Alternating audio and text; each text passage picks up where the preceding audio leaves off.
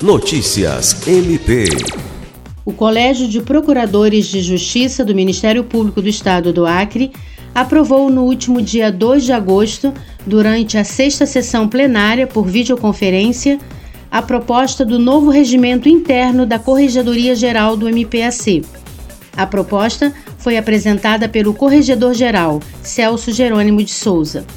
O regimento interno da Corregedoria é fruto de um processo de amadurecimento institucional, pois incorpora ao novo diploma as mudanças legislativas que ocorreram nos últimos anos, com ênfase na mini-reforma da Lei Orgânica do Parque Acreano.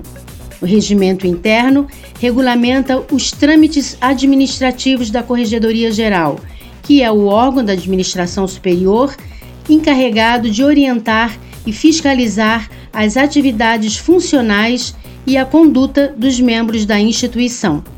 Lucimar Gomes, para a Agência de Notícias do Ministério Público do Estado do Acre.